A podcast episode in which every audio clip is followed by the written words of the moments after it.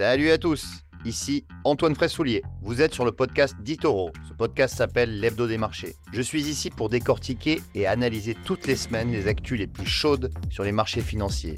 Alors installez-vous confortablement, bouclez vos ceintures et c'est parti Ce podcast est destiné à des fins d'information et d'éducation uniquement et ne doit pas être considéré comme des conseils d'investissement, une recommandation personnelle ou une sollicitation pour acheter ou vendre des instruments financiers. Ce document a été préparé sans tenir compte des objectifs d'investissement ou de la situation financière du particulier et n'a pas été préparé conformément aux exigences juridiques et réglementaires pour promouvoir des recherches indépendantes. Les performances passées ne préjugent pas des résultats futurs.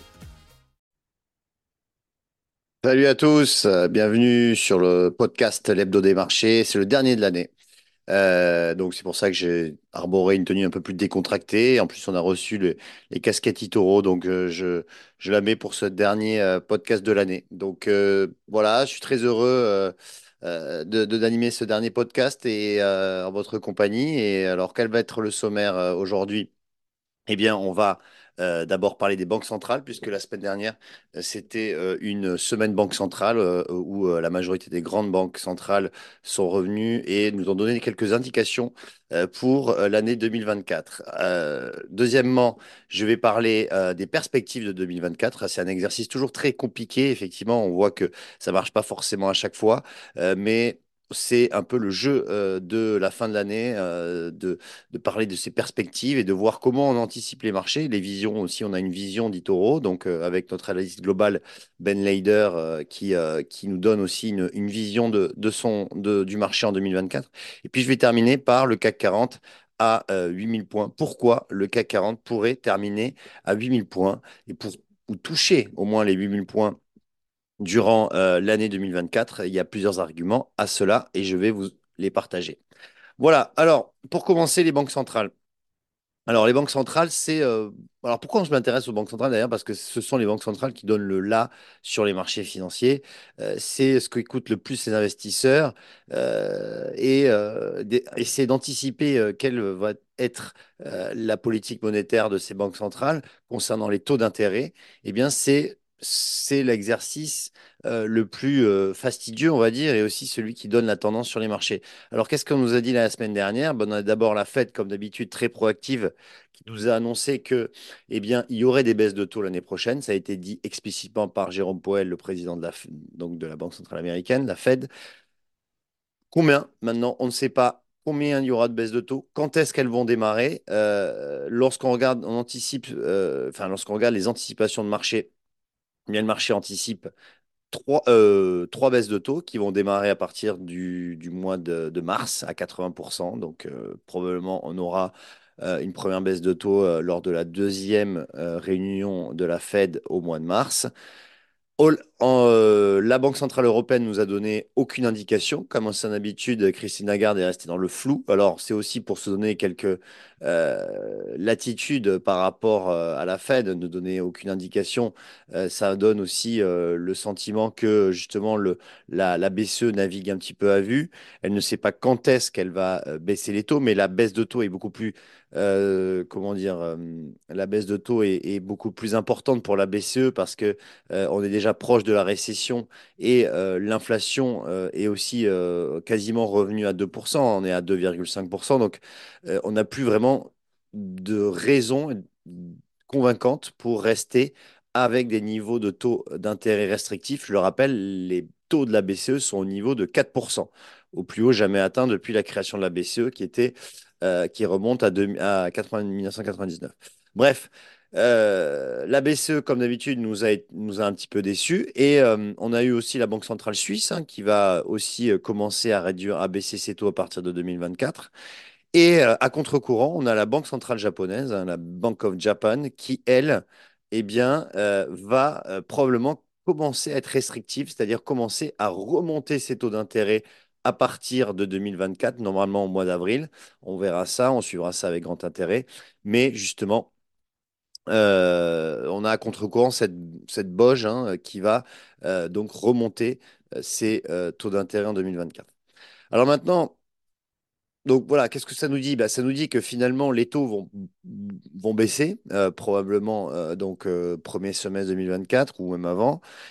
Ça nous dit que justement, c'est positif pour le marché, puisque des taux euh, qui baissent, c'est en général euh, des valorisations euh, qui montent. Et donc, et aussi, c'est positif historiquement pour l'évolution des marchés financiers. Donc ça, c'est quand même un- une bonne nouvelle pour, pour les marchés. Et donc, ça nous amène justement à la deuxième partie, aux perspectives de 2024.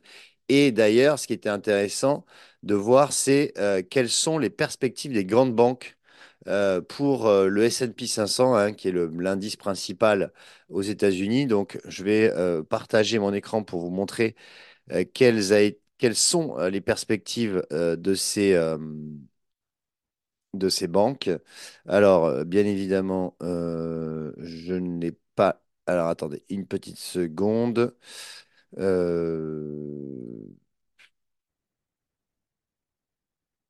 je vais me connecter tout de suite. euh, excusez-moi. Alors, hop. Euh, partage d'écran.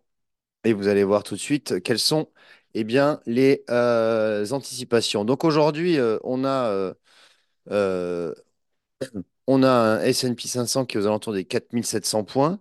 Donc, il n'y a que deux banques, hein, JP Morgan et Morgan Stanley, qui anticipent un S&P 500 au-dessous, vous voyez, euh, au-dessous des, niveaux actuels. En revanche, Société Générale, Bank of America, RBS, Goldman Sachs, Deutsche Bank, Oppenheimer, Yardeni Research euh, anticipent un S&P 500 au-dessus euh, pour la quasi-totalité des 5000 points. Donc, ça devrait constituer une hausse à peu près entre 8 et 12% voire plus pour Yardeni et Oppenheimer, mais on devrait avoir un S&P 500 euh, au-dessus des 5000 points en 2024 selon euh, les grandes banques euh, américaines.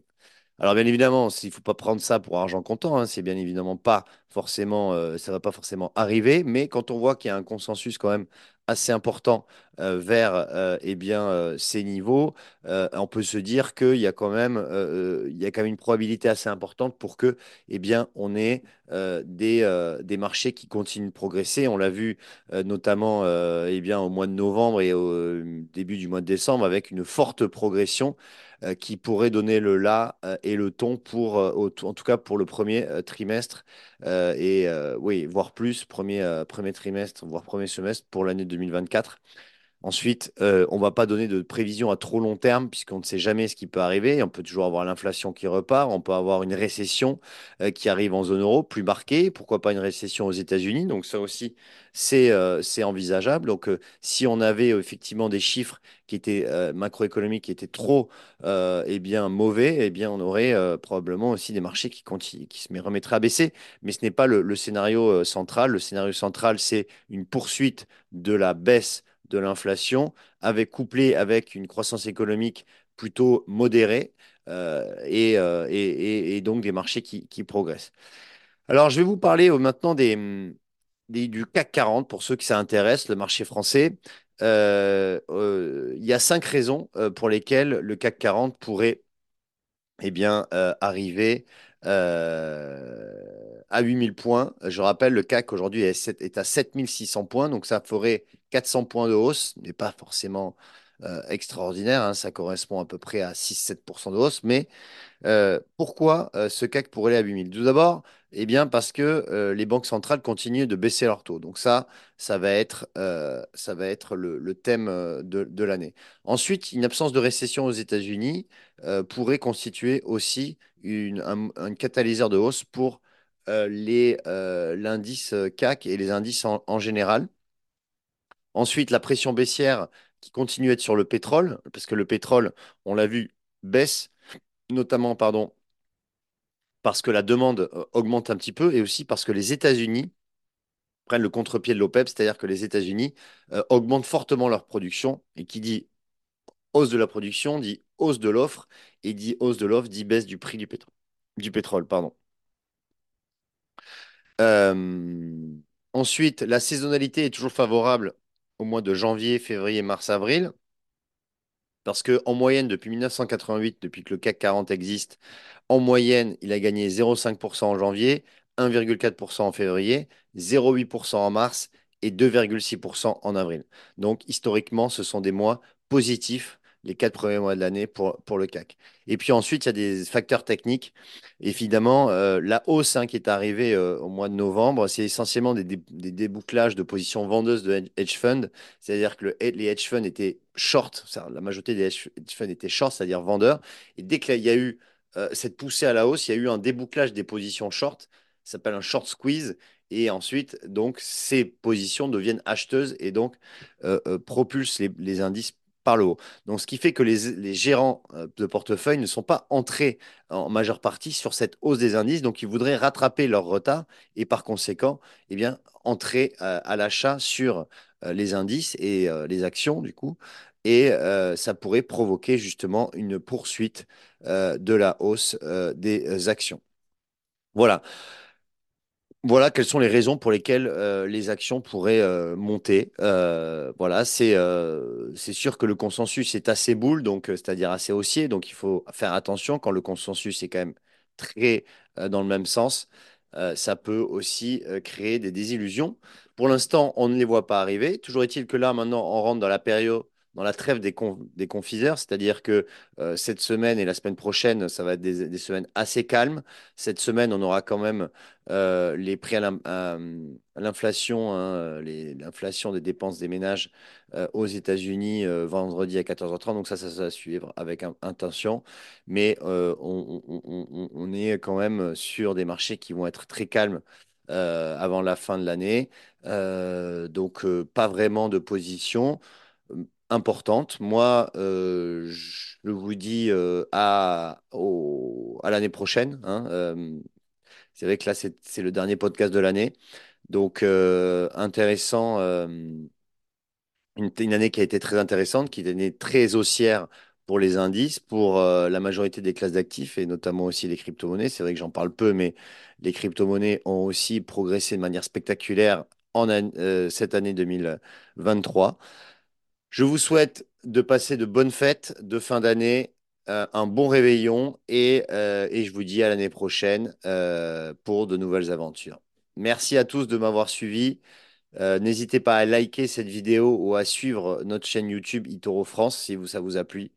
Et je vous dis à l'année prochaine. Salut, ciao. Vous venez d'écouter Digest et Invest, le podcast d'Itoro. Pour plus d'informations, veuillez vous rendre sur itoro.com.